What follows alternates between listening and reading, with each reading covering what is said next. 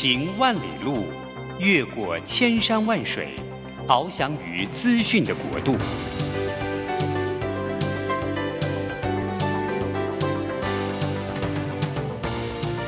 以全方位的视野，飞向更高更远的目标。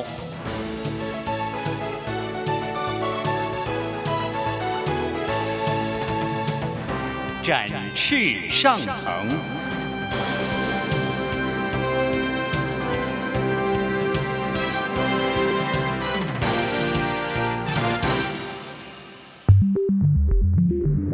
新冠疫情让世界变得不一样，工作职场、生活形态都在翻转变革，学习变成日常的必要必须。让于国定每周为您搜寻萃取一本国外热门新书，与你在空中分享。于国定制作主持，愉快读好书。欢迎大家来到愉快读好书，我是余国定。每一个礼拜一的早晨八点，我们在台北 FM 九零点九和桃园 FM 一零四点三，我们在空中相会。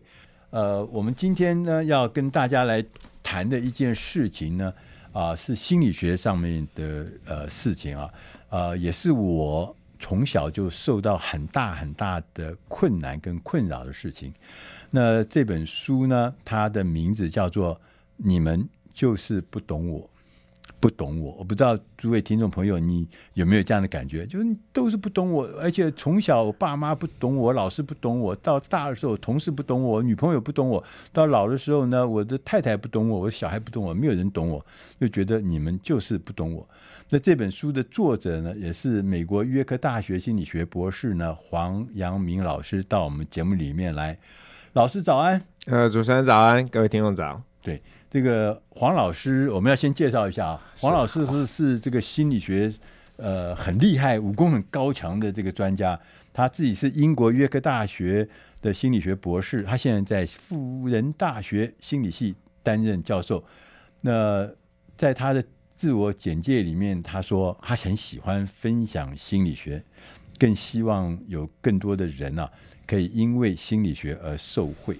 所以呢，他呃。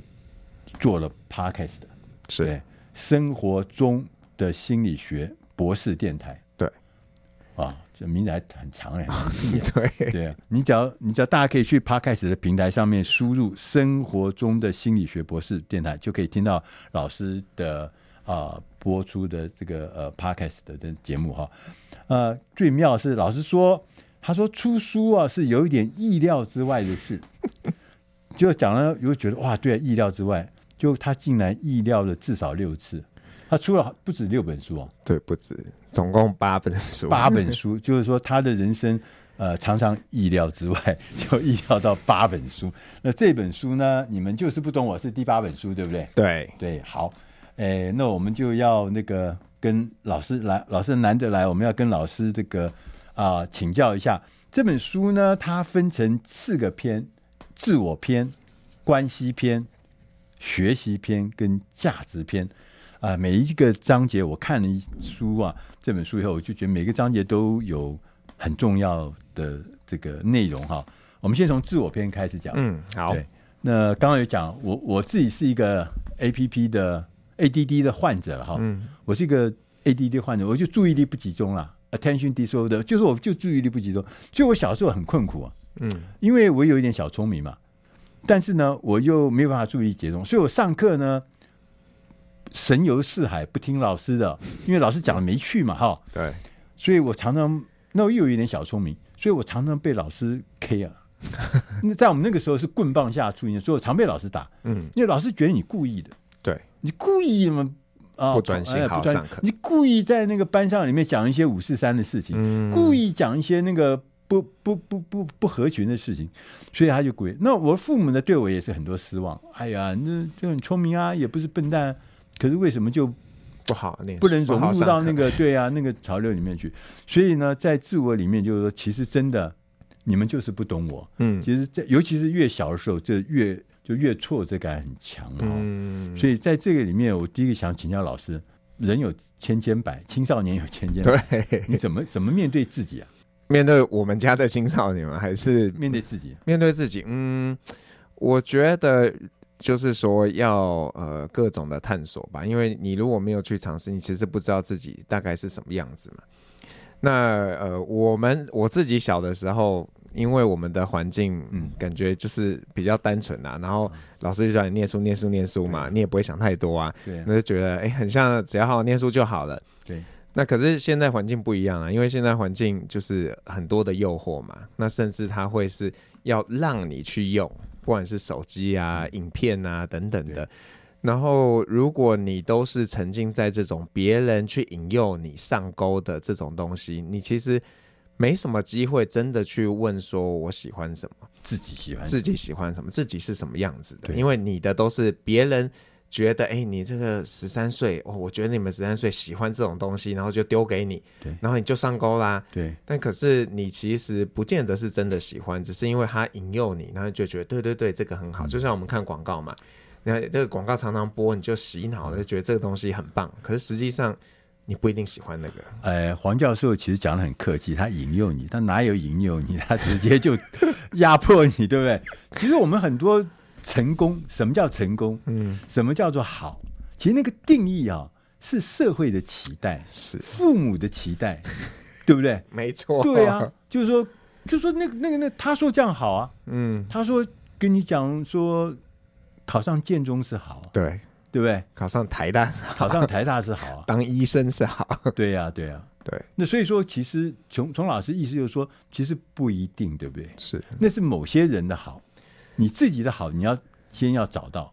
对，那我觉得，如果自己有这样的觉察之后，那如果你周遭的环境不是那么支持，其实也蛮辛苦的。就是你你自己很看清这件事嘛，可是你的父母就觉得不行不行，你就是一定要怎么样？那。会蛮挫折的，我觉得蛮挫折。当然，嗯、当然了，对啊，当然，因为我们以前古时候是我们那那个年代，我成长年代，那是棍棒下出、嗯、出出出出孝子嘛，哈，是。对啊，那就棍棒下才出好学生嘛，所以我们是那个天天那个以棍棒为伍这样长大。对啊，那其实挫折感会非常的强啊，因为我觉得我自己一无是处，是。对不对？我做什么事情我都不对，但我喜欢的事情没有一样的事情是被赞美的，嗯、呃，被期待的，被期许的。所以刚讲的说，第一个就是说你要先找到自己，对自己的价值，其实每个人都有自己的价值。对，那我觉得现在看我们小孩啊，你看已经过了，呃，我跟他念书差了二十几年，嗯、可是。很多的价值没什么太大的变动，哎，就是很像还是成绩至上啊。那他考不好的时候，他就觉得很挫折，就觉得哎，我很像是不是什么都做不好？嗯，那我们也很难过，因为我们觉得不是这样。但是你要很用力的去引导他，他才有可能愿意相信你不是在骗他，是在说真的。其实老师你在讲一个关键，就是说我们自己要找到自己的价值嘛。嗯，那如果你是家长的话，那怎么办呢？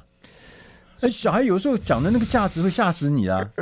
尤其现代啊，这个网络时代，他就讲一些鬼鬼气的事情啊。就比方说，男生啊，嗯，可能就是想当 YouTuber 嘛，当电竞选手。那我小孩也，他看了书之后，他说：“对啊，哎，你说都可以嘛？那我要当电竞选手可以吗？”我说：“可以啊，可是你要知道，电竞选手不是你想，你以为你很爱打电动就会当电竞选手。”电竞选手其实是需要很多时间的训练，嗯，而且呃，只有很少数很顶尖的人才可以以此为生嘛，嗯。不过他他想试，我就好啊，那就试试看啊，嗯嗯。所以你就让他去试试看，我让他尝试往这条路，但是还没有到真的哎，每天要打个十几个小时，现在可能还没办法这样。对啊，就像老师在书上写的说，如果活下去不能够做自己喜欢的事，人生有什么乐趣呢？我相信各位家长，你一定有听过你小孩讲过类似的话。那老师意思就是说，你就让他去尝尝看那个乐趣嘛。他很快，也许很快就就很快会发现，不是他想象那么对啊有乐趣，对不对？因为在对岸有一个小朋友嘛，他就是很想打打电动，他爸妈说好啊，那你每天打，一定要打八个小时，而且要打到一定水准。好像打不到一个礼拜，他就投降了。他说：“哦爸妈，我知道，我不要不要打了。”对，所以。呃，我们很多的呃青少年哈，所以他其实他的想望，他想象，嗯，其实是跟他没有实地到现场去的人生经历是有关系的。是对，所以当他多挫折几次，他就会越来越知道，呃，事情跟他想象的是不一样的。那我们现在的家长大部分都是保护过度嘛，就他每一件事情都帮你安排好，嗯、每一件事情都帮你想好，到最后他就以为世界就是这么平坦的，其实，嗯、所以他要出去闯一闯的时候，就变成很脆弱，说不定就变成很难。嗯、所以那个小朋友，不管是家长，不管小朋友，你们都要知道，这个世界是真实的，而且这个世界是打职业杯的，不是打业余杯的，对不对？就像职业选手上场的第一分钟开始就要表现的职业水准，对对，你不可以说我是职业队的选手，但是我是业余，我刚来的，所以你让我这三个月可以稍微。表现的差一点，嗯，这世界其实不是这样。我们要进点音乐，下一单元我们再来跟你们就是不懂我这本书的作者黄阳明教授呢来聊一聊啊、呃，青少年嗯。怎么发展他自己的关系。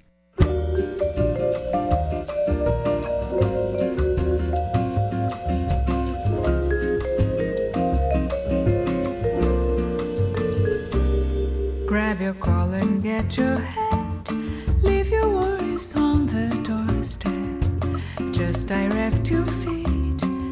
the sunny side of the street. Can't you hear?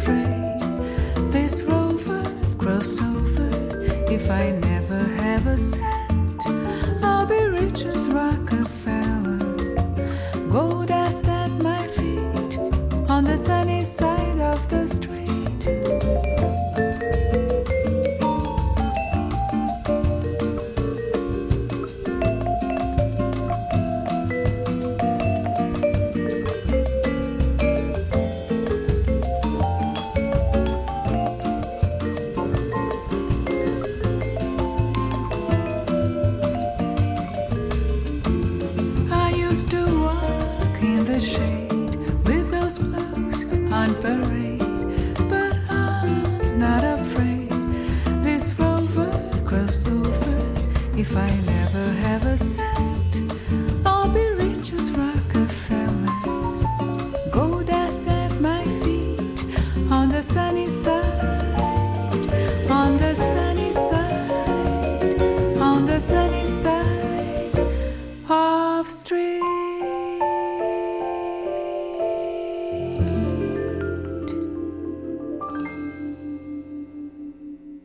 大家回到愉快读好书，我是于国定。今天我们的特别来宾是《你们就是不懂我》这本书的作者黄阳明老师。黄老师，刚刚我们有谈到哈，嗯，这个在人生中第一件事情就是最重要的事情，你就要发掘自我的价值，对，不对？那因为很多的价值、很多的标准，其实有的时候是别人给你的，嗯啊，别人说这样做才叫成功，别人说这样子才叫做好，但事实上不一定是你喜欢的。所以要第一个要发展自我的价值哈，那接着我要要请教老师啊，就是呃我们现在呃青少年啊，嗯，我常看青少年年轻人，他们有一个状况，就是不知道是因为网络的世界来啊，他们不太不不太有社交功能，他们也不要跟人家发生太多的呃关系关联，我只要有一只手机，我的世界就丰富了，嗯，对。真的啊，现在蛮容易有这样的状况，而且像我们在大学嘛，很多学生的社团啊也越来越萎靡，因为大家就觉得没没去去那里不好玩，对，那你自己玩手机多好玩这样子，嗯，而且在手机世界里，我就是 king，我就是主人呐、啊，对不对？对？啊，所有事情都在上面满足了，我干什么还要跑去跟一个群体里面，我还要还要做这个这个。迎来送往，还要跟人家就沟通，跟人家交流，那多多多多费劲儿。可是他以后出社会不不太可能自己一个人做所有的事情嘛，所以还是在学习的过程中能够跟别人互动，跟别人合作。嗯，那这个合作当然可能有些是不好的经验，但是这都是一些成长的养分。对，那但那怎么那那怎么办呢？如果假设我是家长的话，哎，其实我我我小朋友就这样子啊，嗯，呃，他就当他很大了嘛，二十几岁，他他他他他他有他自己的世界啊，嗯，对啊，你爸爸妈妈那个老世界有什么好加在我身上？当然当然不行，拿我们的价值去框在他们身上。啊，不过我我其实会鼓励小孩要多交朋友。嗯对，所以，我们孩子如果要跟朋友出去，嗯、我们都是比较支持就觉得，哎，你好，你就跟朋友搅和。嗯、那我们当然也会，呃，忍不住想要去窥探，哎，这个朋友是什么样子啊？嗯、是不是坏的影响啊？嗯、但是，嗯、呃，我觉得在初期，只要他的回教家的这个行为表现没有走中，那我们就不要太多的这个探听，就说，哎，那个人是谁？因为他们就觉得你很烦，你在监视我。你是想要我跟好好的学生一起交往，但是实际上我们是希望不要误入歧途了。嗯，对啊。那李老师刚刚讲，已经讲到人家的红线，就是窥探，对，窥听，是不是？窥视，哎呦，你还打听我在跟谁交朋友，嗯，对不对？那可能是他的红线哦。是啊，所以我们都很很小心谨慎的不做这样的事情。嗯，对，所以呢，要鼓励他。鼓励他多，他想要跟朋友出去干嘛？然后如果是运动，当然很好；如果是、嗯、哎要去做一些你都觉得不太好的事情，我们可能就会劝退他。嗯、不过我们还是目前还算单纯啦，所以顶多是约去打球啊、吃饭啊，说好啊，那就去啊。你的运气好啊，你小孩很很顺。那有一些家长运气不好，比如第一个碰到的哈，嗯，就是比如说他国中生了，他想谈恋爱，嗯嗯嗯，嗯他是高中生的时候。他不只是想谈恋爱，还要更进一步。嗯、对，麻烦大了，真的。怎么办？你如果是爸爸的话，你怎么办？对不对？虽然当年我们也犯过同样的蠢事，嗯、对不对？嗯、对啊。呃，这个我们要先怎么讲？约法三章嘛，把丑话讲在前面，先让他。当然，当然，我觉得对青少年讲这种事情很像没用哎、欸，因为你跟他讲了，他也听不进去啊。对啊。但至少我们有尽了义务，我们跟他讲的。那我觉得。就是，如果是要谈恋爱，那个一定要尊重对方。就是要把这个放在好吧？他怎么听得懂了？他讲说尊重对方，这很重要啊。但但我在书里面有提到，我觉得我会给我小孩的第一个建议就是，他要先爱他自己。就是你要确认你是爱自己的，那你才有资格跟我谈说你要谈恋爱。嗯，如果你自己都不爱自己，然后去想要让另一个人来爱你，我觉得这件事很荒谬。嗯。对，所以如果他可以说服我，我很爱我自己，那我觉得 fine，那你就去。但是我是善意的提醒你，就是要尊重对方的意愿。那因为我们家是男生嘛，那这个很容易擦枪走火，所以但是这种提醒一百次可能也没用。但就算没用，我们还是善意的提醒他。所以你不是去拆散人家这一段鸳鸯的。不不行啊！现在人现在很多人不交男女朋友的，你还去拆散这个？我们已经少子化很严重了，不能这样。可是问题，他是我现在意思说，他如果很年轻就去触碰这些事情呢？现在真的小朋友很熟，很很早熟。我有时候在路上看到，大概国中生啊，呃，男男女女就手牵手啊，就干什么？就像我们做家长会紧张嘛。嗯，不过我们我我会仓皇失措，不知道该怎么办。对啊，我们小孩就有些小朋友可能幼儿园就有那个什么女朋友什么，嗯啊、我们家小孩到国中都还没有这种绯闻，嗯，所以我想我们还蛮安全的。那你告诉我们一下 那那应该要怎么动啊？如果是家长，如果真的是家长，我觉得就是呃可以做一些善意的提醒，但是就是让他们试试看嘛，多多尊重他，不要就是禁止。你越禁止的时候，他反而越想要去尝试。嗯你可以哎，反正支持他，说哎呀，跟女朋友出去约会啊，那我赞助你一点餐费，嗯，可以请人家吃个饭，让他觉得他被支持，那他会有机更有这个意愿想要跟你去分享、去谈说，哎，我怎么样子的？对，所以其实交友这件事，哇，他幼年的时候，他即使是去谈恋爱，这其实基本上他不不是一个坏事，嗯，对不对？对，让他及早的去。呃，面对自己如何做一个完整的人，是跟另外一个完整的人互动，嗯、对不对？对啊。然后呃，不是只有生理上的反应、生理上的需求这样，嗯、而他是做一个完整的这个社交的这个关系哈。这是人生中你你可能是第一次嘛，但是他这件事情是持续的能力。对，人生这个怎么交朋友，不管是异性或者交同性朋友，然后。各式各样，这是很重要的能力。嗯，对。那但，我们可能呃，做家长的话，应该是陪伴者嘛。对，就是支持陪伴他。对啊，陪伴者哈，嗯，不一定要做。啊，规格制定者 不一定要做严厉的禁止者，对不对？不一定要做这个这个督导的人，不一定嘛。对，但是每一个家长的性格不太一样，有些就是掌控欲比较强嘛。对，那呃也不能说这样不好，就是每一个不同的家长会养出不一样的孩子，但是。就是我要提醒大家，就是说你前面管的越多，嗯、那他可能越容易失控。嗯、你反而跟他比较，就是有点松、有点紧的这样的一个关系，反而他会在有需要帮忙的时候，他可能会来找你。就会跟你说：“哎、欸，那我现在该怎么办？那你再下手。”现在做爸爸、做妈妈还真不容易，很不容易啊！不能太松，也不能太紧。对啊，这个真的超难的。就就走钢索的，现在是我们呢，不是他们。没错。所以这边我就问他：那我们做家长，我们怎么样来维持那个优良好的母子关系或父子关系？我觉得就要给彼此空间。那我想很多父母会有的一个呃，这个怎么讲阵头吧，就是会很容易把自己的价值观加在小孩身上，嗯、就是这样这样做才对，跟同学就是要怎么样才是对的。那可是他们跟我们其实有很多不同的想法。那我觉得呃，就是多听听他们说，不要就很快的指责，因为任何事情一指责他就不想跟你讲了。那如果你让他有意愿跟你说，然后你再跟他讨论，那这样比较有机会可以去找到一个诶，我们都可以接受的一个做法。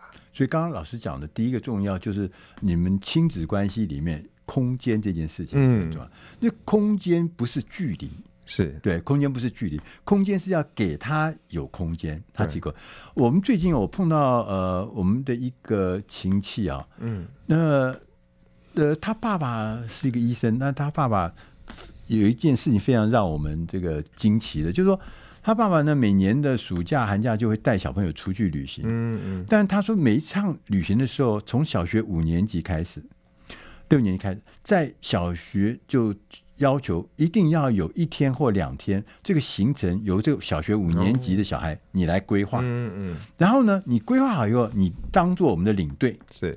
那我们就去出去闯，嗯，然后有时候会在那搭错车啦，走错路啦，啊，那答非所问的什么一定会有，但他爸爸就从头到尾不讲话，就跟着，就跟着，就当做团员。那这个五岁呃五年级的小朋友呢，就当做领队，嗯。然后最近我碰到那个小朋友，小朋友三十多岁，他现在是纽约的一个医生，小儿科医生。我跟他讲话以后，我就觉得说，哇，他真是。真是那个独立，然后非常的独立，非常的呃能干啊！在美国当小儿科医生不容易嘛哈，嗯，所以后来我就觉得说，就是老师讲的，他爸爸妈妈从小就给他空间，是给他支持，嗯，给他机会，哦，不是天天在跟你讲你你你你你你你你啊，叫什么干什么干什么干什么，对不对？对，天天把自己的。呃，精力把自己的想法，把自己未完成的使命灌在孩子的身上，最后变成孩子的天花板。所以亲子关系一定都很不好嘛。嗯、哦，我们要进点音乐，下个单元再跟你们就是不懂我这本书的作者黄阳明教授呢，我们再来谈谈怎么样让青少年在学习的历程中得到更多的收获。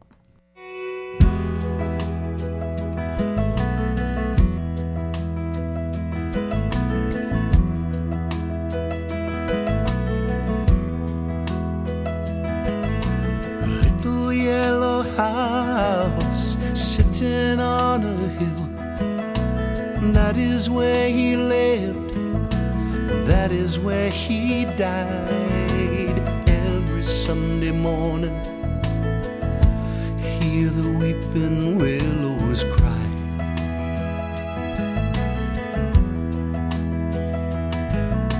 Two children born, a beautiful wife, four walls and living's all he needs in life, always giving,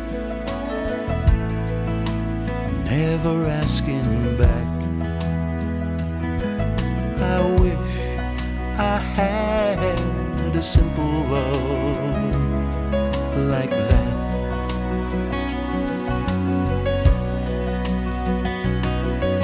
And I want a simple love like that. Never asking back. And when I'm in my final hour looking back, I hope I had a simple love like that. My mama was his only little girl. If he'd had the money, he would have given her the world. Sitting on the front porch, mm, together they would sing. Oh, how I long to hear that harmony.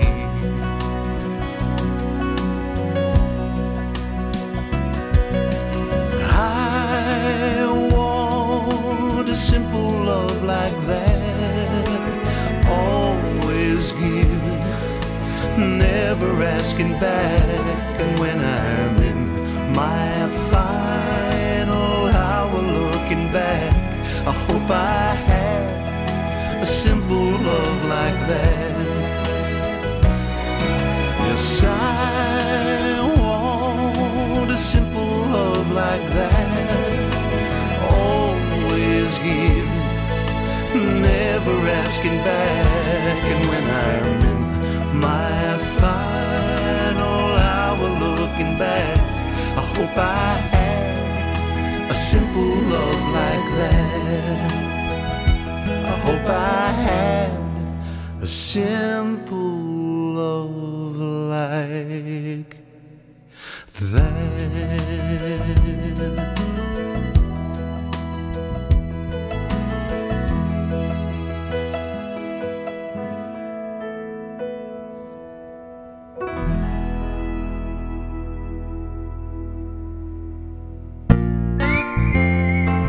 FM 九零点九佳音广播电台，桃园 FM 一零四点三 Go Go Radio，宜兰 FM 九零点三 Love Radio，这里是佳音 Love 联播网，精彩节目欢迎继续收听。欢迎大家回到愉快读好书，我是于国定。今天我们的特别来宾是辅仁大学心理系的老师黄阳明老师。黄老师呢，最近出了一本他的新作，叫做《你们就是不懂我》。这本书我看了以后，我就觉得，哎呀，这本书来太晚了。为什么？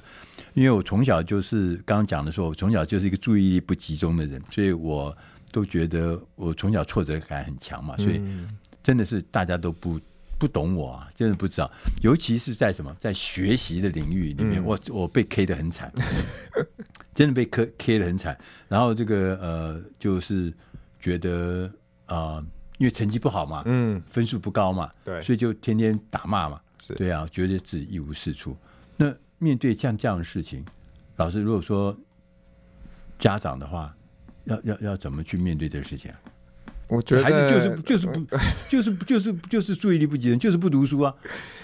我觉得这要分几件事情来看呢、啊。第一个就是说，你要确认你的孩子到底是呃有能力。然后不认真，所以分数不好，嗯，还是说他其实有困难？嗯，那或者是呢？他他其实是有学到的，是他不太会考试，所以考不好。嗯，那要区分一下这个原因是什么？那我觉得我们当然很容易解三,三种不同的类型，要不同的方法吗？对对对，不一样啊。你解释一下吧。就是说，如果他是那个就是呃有能力，然后不认真的，嗯，这种就有点讨厌。你就知道他是可以做到的嘛？那可能就要去了解，哎，为什么他不想要去学这个东西？是不是这个东西不感兴趣？那如果不感兴趣也可以啊。那我们现在找一找别的，现在很多线上学习嘛，甚至有这种实验的中学，那他可以换一个学习的途径去做他觉得他想要的学习。嗯，那老师刚刚讲这个东西，就就讲到痛处了，你知道吗？嗯，就是因为很多像我自己啊。我我我我去做智力测验的时候，嗯、呃，我是一百三十六分，嗯，算是比较高。然后我们班上另外一个同学是一百四十分，嗯，最后他读的是台大电机，建中台大电机。那我连后来我是我们高中班上唯一没有考上大学，嗯，所以就是说这个很难的哈。对，所以惹人厌嘛。对，所以所以这个呃能力又分成呃这个两个部分嘛，一个是可能是学业上的能力。那像呃主持人刚刚提到的，可能你有一些呃这个学习上面的障碍，对，那这个有些确实是有这样的状况。然后呃，如果是孩子是这样的时候，他你又要求他要跟其他人达到一样的水平，这个会有一点为难他，可能要找出那个真正的呃中间的困境，因为有些不是说学障就不可能好好的学习，而是要找到适合他的学习方式。所以我觉得有些他是嗯，可能真的有困难，有困难。那我们需要去面对这个困难。嗯、那但是我觉得从一个父母的观点，如果老师跟你说，哎，我觉得你小孩有这个注意力不集中的问题，或者说，哎，你小孩像有阅读障碍，父母第一个时间大概都是会很反抗的，就觉得老师你乱讲，你凭什么说我小孩这样？嗯、那但是真的呃，有这种学习障碍的人其实还不少。那只是真正有去被诊断，然后有接受协助的，呃，不多。因为我觉得我们都还是很爱面子啊，就是觉得不要被贴标签嘛。对啊，小孩贴了一个标签，然后他自己也难过，所以现在学校都会用各种的方式来包裹嘛，就是不要讲这是什么不好的，就说这是一个什么牵手班啊，或者是什么样的一个方式。对，嗯，所以你看啊，刚刚老师讲说，比如说阅读障碍，嗯，其实阅读障碍我们因为。以前我们就简单的认为这就笨嘛，哦，就笨嘛，怎么读不会来的？但事实上呢，这个事情它不会不一定就是让你的人生全部都停滞。最有名的阅读障碍者是谁啊？是那个新加坡的李光耀总统，他是阅读障碍，而且是很严重的。所以他说他没有办法读，他必须要找一个伙伴讲给他听，念给他听。他听他可以听得进去，你叫他读那个文字，一颗一颗的文字他读不进去，所以他。的，我据我所知，他是在英国念书嘛，哈，他在英国念书的时候，就是他当时的太太就是在旁边念那个念所有的资料给他听，所以你看他成就还是很高，是。他能力还是很强，虽然他有阅读障碍，所以这种事情就看起来就说障碍这件事情，其实不要被一个障碍就困住。了。对我，我在英国学习的时候有一个很深的感触，就是我们会去帮忙监考。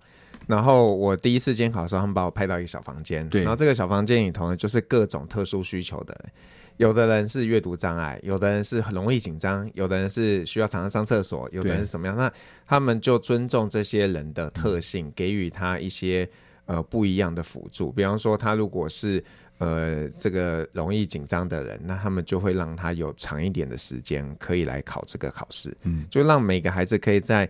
对他们而言是公平的基础上去做这件事。对，嗯，对，所以说意思就是说，当我们更了解他一点，我们就可以提出对应的方法。对，对不对？以前是那个就一竿子就打翻一船一船人的那种概念是不对的嘛？不对，非常的不对。可是其实到现在还是一样啊，有些老师还是会用分数来去评价一个孩子到底有没有学到。对啊，分数有这么重要吗？啊，这个。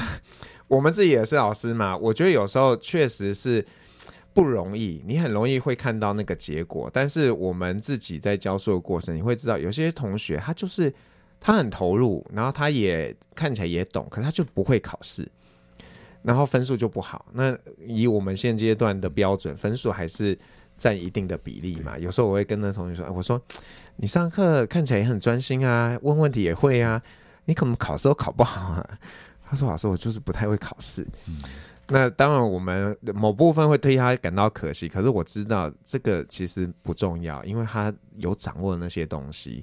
那你说，在未来人生的旅途中，哪些时候是用考试？其实不太是真的那种纸笔的测验嘛。你是要把知识活用啊。所以我相信，这种考试考不好，不见得就不能把知识用在生活中。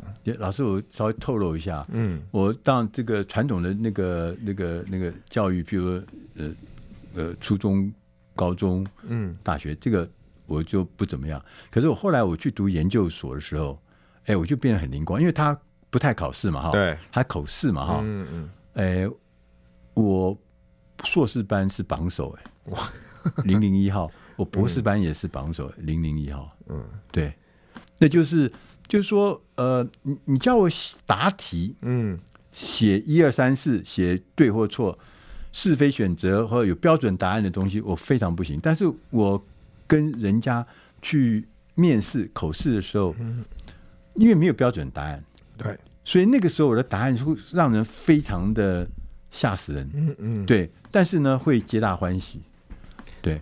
我我不知道可不可以讲一个我人生的故事啊，就是说，那我去硕士班的那个时候啊、呃，去口试啊，就一进去以后呢，那个是国立大学嘛，很厉害的顶尖大学，嗯、所以我们就进去以后呢，他就啊、呃，老师口试了，嗯，那其中三个老师，其中正中央做老师是以严厉出身出名的，非常严厉，要求很严格，这样，那我一看我就想惨了。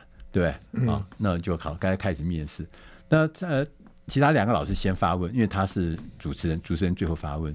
那主持人就开始要问问题的时候，我说：“老师，你是不是有办过一本杂志？”对，我说：“啊，对对对，我在那个管科会哈，管理科学学会，那种不是商学院，管理科学学会，我们办了一本杂志，对，然后叫做什么什么杂志。”我说：“老师，你赔很多钱，对不对？” 啊，对呀，对呀，对，赔了几千万。我说老师，你录取我，我教你怎么办杂志。因为那时候我在商业周刊，就老师因为进来的时候就讲说，哎，你们办杂志，听说你赚很多钱嘛，所以我就顺着老师这句话，就跟他老师你，那当场就全场就哄堂大笑，你知道那个面试老师也大哄堂大笑，有这么皮的学生，但是老师也很开心，我也没有意思要冒犯你，对对。那其他的问题我也都答复，但是。其他的问题可能其他同学也都答复，嗯嗯嗯，得到的答案呢，可能都类似。对，那这个小子呢，就完全 不按牌理出牌，对，超出他想象，对，就他就留下深刻的印象啊。嗯，对呀，对不对？那我也不是呃在跟你开玩笑，但是我讲的是有意思的事情，然后跟老师有关联的事情，对。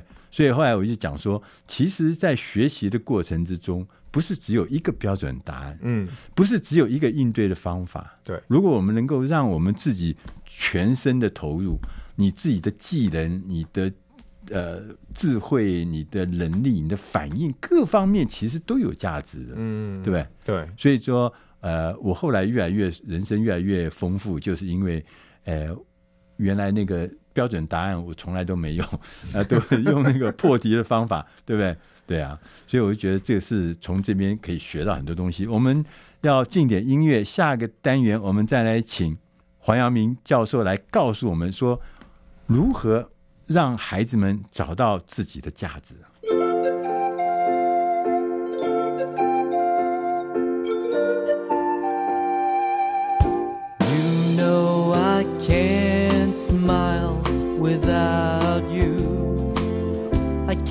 Smile.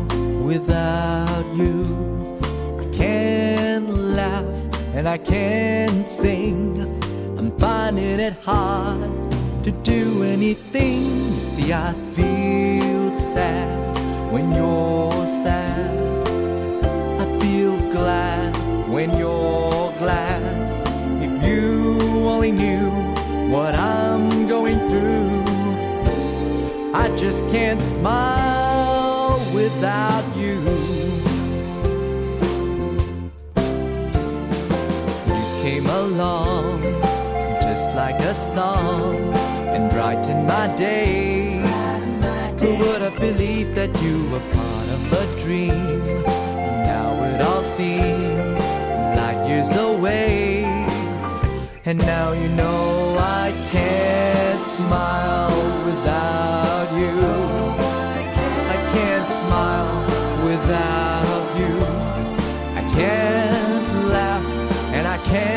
sing.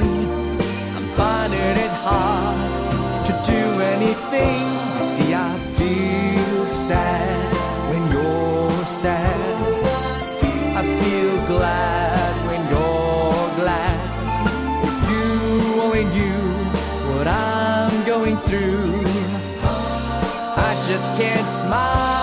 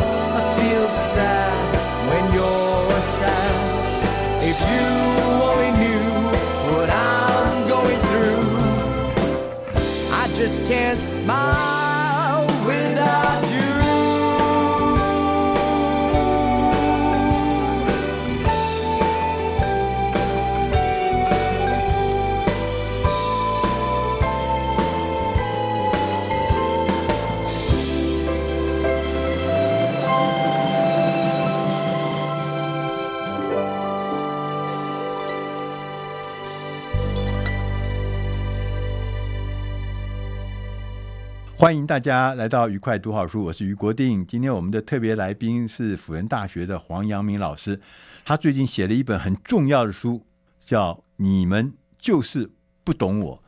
这个刚刚我们在跟老师在交谈的过程中啊，老师一直重复的有一个事情，就是价值。你要找到一开始就跟我们讲，要找到自己的价值啊，嗯、对不对？然后这个呃家长啊、老师啊，你要知道那个孩子的价值啊，价值价值，什么叫价值啊？嗯，就是你对自己的一个认定吧。嗯，当然社会上也会对你有一种认定，对。但是我觉得你要看到自己对自己的认定，那个是最重要的。因为现在小朋友有一个事情啊，很普遍的就是啊、呃，第一个就是成就感很弱。啊、哦！世界竞争很激烈，我怎么可能呢？嗯，对不对啊？那个那么厉害的人，我一辈子也做不到啊！对，因为太多，因为现在网络发达嘛，他容易刷一下手机，就是都看到那很厉害的人啊。对啊，对啊。那这个真的，我觉得这是一个很大很大的问题，就是你看到那么多厉害的人，就觉得自己很像，嗯，什么都不行。可是其实那些人是很少数的啊，多数人大概就是一般般。可是每个人都有他自己的呃特殊的地方，所以那个价值就像老师前面讲，要自我去寻找。嗯，那价值不一定人家给你的哦。我觉得要自己要自己去呃找出来适合自己的。然后当然，你如果是想要过一个比较积极的人生，那你可以帮自己设定一些就是门槛嘛，而且是逐步有挑战性的门槛。对。那有些人就是想说啊，我就是平平淡淡的，对，那那也没关系啊，你就知道我是这个样子的。老师，你有小孩吗？有有有。当小孩跟你讲说，我就平平淡淡的时候，你受得了吗？我可以跟他说，他如果自己可以接受，嗯、我觉得这个是有一个差异，就是有些人是不得不平平淡淡，嗯、有些人是选择平平淡淡。嗯那如果你是选择了，我就是想要这样，我就不要太突出，我觉得也很好，因为你要成为一个突出的，你可能要付出很多代价。那如果你知道，哎，我那个不是我要的，那你可以把你的时间、把你的资源放在别的地方。你不会想说叫他服毒自尽呢？对，虽然说当你的小孩跟你讲说，我就是要平平淡淡过一生，那你才这么小年纪就要平平淡淡，这算什么？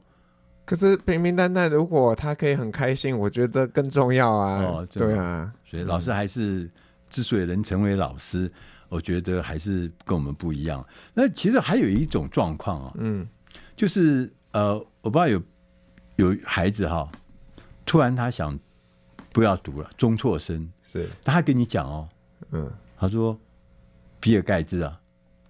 啊，比尔盖茨啊，微软比尔盖茨，呃，不是中辍生吗？嗯，是不是？然后这个 FB 的那个什么呃，祖克伯，哎，不是也是中辍生吗？他最后没有拿到学位啊。嗯嗯。然后那个甲骨文的爱丽森呢，他不是读了三所大学，他也没有拿到学位啊。哎，这个人家这么大的成就都中辍生，呃，这网络世界不一定要去读书哎。是不一定要，可是不能只看到他们中错的部分呐、啊。他们其实是另外有自己很感兴趣，哦、而且是很很专长的部分啊。哦、对，我觉得现在小孩很容易断章取义啊，他取他喜欢的部分，然后来跟你说嘴，就说：“哎，那个怎么办？怎么办？家长怎么办？你就要揭穿他的谎言啊！你就要跟他说：好啊，他是这样，可是他还有做另外的事情。如果你可以完成这个可是，那可以啊。你不想继续练没关系，但是你要证明你有这个能力。然后另外，我们刚刚在在聊天的时候，我们呃电台的这个呃我们的这个呃这个 DJ 他跟我们讲，他说他的小孩常常跟他讲说：“妈咪，你不要情绪勒索我。” 哇，听了我也觉得这好熟悉的话，对，情绪勒索，对不对？对啊，你不要天天在那边勒索我啊。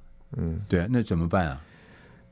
怎么办？先跟他说，那你定义一下什么叫做情绪勒索，你讲清楚嘛。嗯，对啊，我们会跟小孩这样说啊。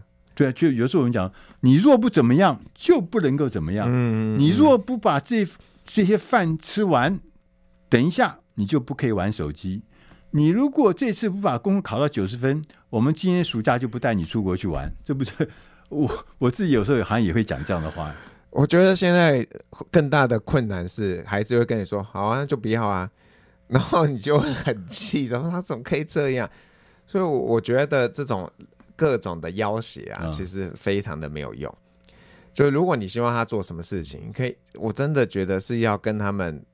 谈，然后说服他，让他觉得这个是可以做的。因为很多时候，就是我觉得是父母就是觉得要这样，可是这件事情其实没什么大不了的。老师，你的意思是说，我们那个要精进情绪勒索的技能吗？可以这样说，就要用比较高超的方式。就是像像我们家小孩，有时候他现在大了，他就不一定想跟我们一起出门。然后本来我会觉得，为什么你要这样？这大家一起出门，而且我们带你去吃好吃，你为什么不去？嗯，但后来我就放宽心，我想说，好啊，那你不去没关系啊，那就不要去。我就是让他可以做他想做的事情，但是我会有一些但书，他说，那你不去的话，我希望你可以做到什么事情？就是这也是一样，刚刚有谈到给彼此空间嘛，这某种程度上也是啊，因为如果我坚持的事情，他没有一定的对错，那我不用那么执着嘛。因为很多时候，孩子会觉得你情绪勒索，是因为你教他做一个他完全不认定的事情，他就觉得你为什么要这样子？那如果这件事情其实没什么大不了啊，你说为什么一定要全家出门？对，对啊，那你就就放宽心嘛，你就让他可以做他的选择。可是你借此跟他说：“好啊，那你不去没关系。”可是你要做什么事情？我现在知道，老师写这本书，你们就是不懂我。其实最重要是家长。你家长自己要学到，对不对？对呀、啊，也是让青少年学到，哎，其实父母可能有一个不同的样貌，然后拿书里去跟爸妈说嘴，所以那个那个这个心理学博士说，哎，怎么样怎么样？那你是不是可以调整一下？对啊，就是说像刚刚讲的，呃，我们要一起出国去玩，嗯，对不对？如果你怎么样哈，我们就要一起出国去玩，结果呢？他跟你讲，我不想跟你出去，去，对呀、啊，对呀、啊，那不是整个这个局都破掉了吗？嗯，那那这个时候刚讲说，家长就要想啊，是不是一定要去？也许可能不要去啊。嗯，好、哦，那我在想起那个呃，我们刚在前面有讲的，就是说我有认识一个医生朋友，嗯嗯，他就是他在小学孩子在小学五年级开始，他们出国去玩的时候，有就有一天的行程。或两天行程由孩子来规划，嗯嗯，然后孩子当领队，孩子带爸爸妈妈去。嗯、那在路上可能会犯错啊，对搭错车啊，走错路啊，他爸妈一句话都不讲，嗯，就是你去找找解放，就在后面当团员一样。结果后来时间久了，到后来可能初中什么什么，他就变成这孩子就可以负担整个行程的规划。嗯，那事实上这样的事情啊，我就觉得很有意思。就是说，我们以前都是说，哎，孩子，我们暑假要去日本玩啊，什么的，那他把你弄好，然后你就去了。对。但这个家长不是，他是让你要参与，嗯，让你参与，在参与过程中有挫折哦，有非常多的挑战哦。嗯。但在挫折跟挑战之中，这孩子找到他自己的能力，嗯，找到自己的价值。对。最后，后来自己的孩子就是我们俗称就读名校啊，非常有成就。嗯、但是他们一点都不是我们想象的那个书呆子，他们是非常有能干的这个孩子，是不是？老师是不是？老师，你的意思是？我觉得是这样，就是说你要让他们参与啊，不要就是他们都觉得都是我，都是你叫我这样的。对。因为你让他参与，他们其实会比较投入，那个意愿也比较高。所以不是那个上下的层级的关系。嗯，我是家长，我是长辈，我的都是对的。哎，你要干什么干什么，你要 follow 我的指示，follow 我的意念。对，那我们是一起，我们是队友，嗯、我们一起来啊、呃、解决事情，面对问题。嗯、然后未来的路要怎么走，我们的行程怎么走，你也有你你你你的空间，你来参与的。所以刚刚老师讲说，其实你们就是不懂我，最好的解方就是我们彼此要互相参与，彼此要互相了解，嗯、彼此要有同理心，要站在对方的想。对方的角度，是我们彼此想，你就会觉得你会找到更新、全新的啊、呃、路，是不是？嗯嗯嗯。那老师，你觉得这本书是不是要告诉我们这些？是。然后，其实大家在看书名都会觉得你们讲的是青少年觉得父母不懂我，嗯、但是我觉得这个你们也是父母啊。啊。父母其实也不知道青少年，青少年像都不懂我在想什么。对。所以就是给青少年还有青少年的家长都欢迎他们来读这本书。对。正如老师在封面上写的，就是说，陪你找到正能量，度过让人有点不知所措，似乎又有点美好的成长期。然后大人呢，也可以呢，因着这本书知道怎么放手，嗯，该做什么事情。是我们今天非常谢谢辅仁大学黄阳明教授来我们节目里面告诉我们他的新书，你们就是不懂我。谢谢。也谢谢各位大家的收听，我们下一个星期我们空中再会。